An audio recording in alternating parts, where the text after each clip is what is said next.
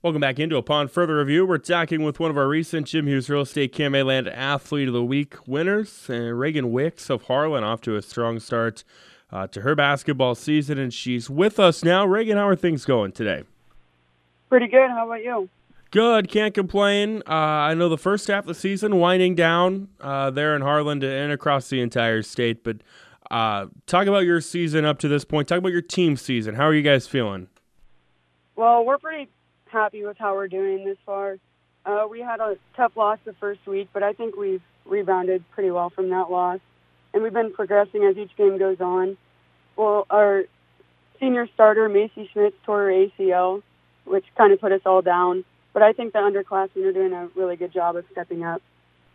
This is a team that last year was a state qualifying team, and I know some of the pieces from that squad uh, are gone, a, a big chunk of them.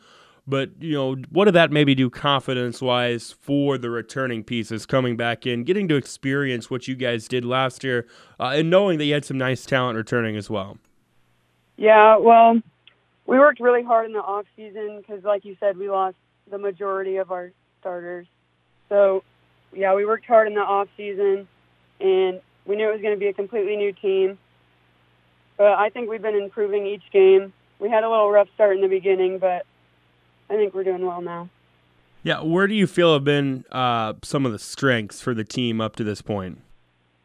Um, our defense is definitely our strong point. We like to get up and get steals and then push the floor and get some easy layups. Getting down with Raegen Wicks of Harlan, Jim Hughes Real Estate Land Female Athlete of the Week.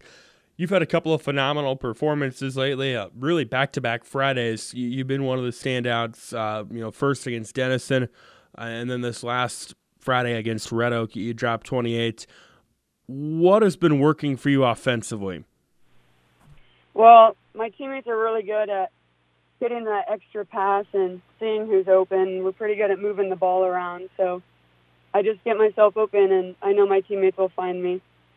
Yeah. What do you feel are some of your strengths?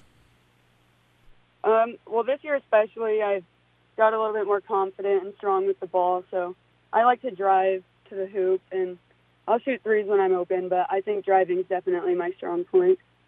Yeah, Friday night against Red Oak, 28 points, uh, 13 of 17 shooting in that. That that's uh, very very efficient.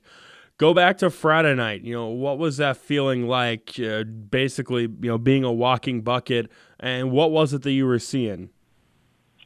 Well, right away we were getting like everyone was getting steals on defense, and all I had to do was run down the floor, and my teammates would find me up there, and I was just getting layups. It felt like over and over. You mentioned defense a couple of times now. Uh, how big is what you guys are able to do defensively towards what you want to do offensively? Does the defense kind of set up the offense? Yeah, it definitely does. Like I said, we get up there and we like to get the steals, and then we push it to the floor or push it down the floor. But we need to get a little better at pulling it back if we don't have anything, so we aren't shooting contested shots all the time.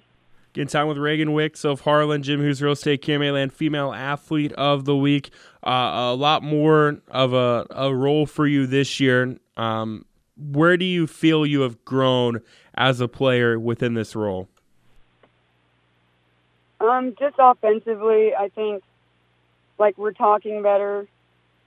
I just like to lead the team on offense so we can like slow down and like I said, not shoot the contested shots and get that extra pass in there. As we get ready to head into the break, uh, what are some things that over the break you, maybe individually and your team as well, uh, are going to kind of focus in on to be playing your best coming out of break and ultimately uh, into late January, early February? Um, slowing down our offense. So I keep saying not shoot the contested shots, but we need to get better at getting the extra pass our defense, I think, is the best it can.